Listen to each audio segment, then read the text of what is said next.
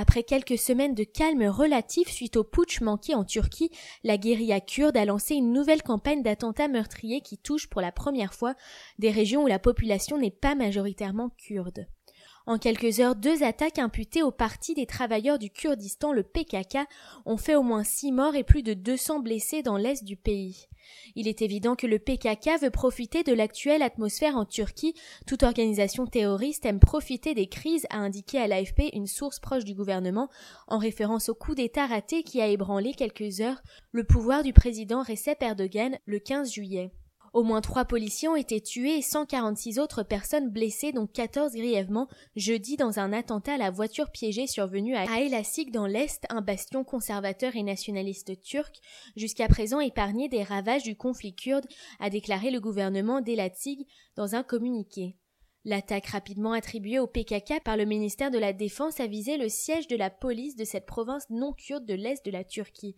Elle a provoqué des dégâts considérables dans le bâtiment de quatre étages et les immeubles avoisinants, dont des logements pour les familles des policiers en état de choc, selon les chaînes de télévision.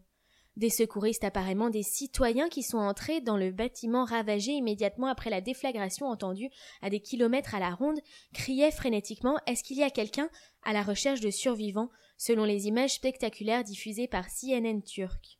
L'explosion a creusé un cratère de plusieurs mètres de diamètre. Et la Tig est connue pour avoir été un havre de tranquillité depuis de longues années et aucun attentat n'avait été enregistré dans la ville. Jusqu'à présent, nous n'avions jamais eu une telle attaque dans la ville ni reçu de renseignements sur une éventuelle attaque, a indiqué sur CNN turc Omer Serdar, député de cette province du parti islamo-conservateur du pouvoir AKP, parti de la justice et du développement, visiblement très surpris. Quelques heures plus tôt, dans la nuit de mercredi à jeudi, trois personnes, deux civils et un policier, avaient été tuées et 73 blessés à Vannes, dans l'Est, dans un attentat à la voiture piégée également attribuée au PKK par les autorités locales. Environ une tonne d'explosifs aurait été utilisée selon l'agence de presse Dogan.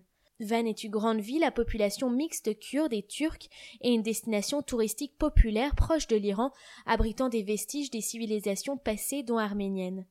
Elle avait aussi été relativement épargnée par les violences qui perdurent depuis 1984 et qui ont coûté la vie à plus de 40 000 personnes.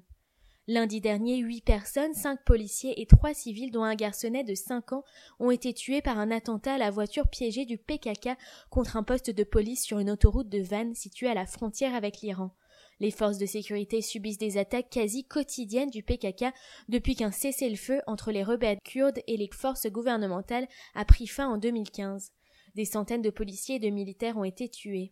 Dans la foulée de la purge lancée par les autorités turques contre les sympathisants du prédicateur musulman Fethullah Gulen, accusé d'être l'instigateur du putsch avorté, des milliers de policiers et de soldats ont été limogés ou placés en détention, faisant craindre un affaiblissement des moyens de l'État pour combattre efficacement le PKK.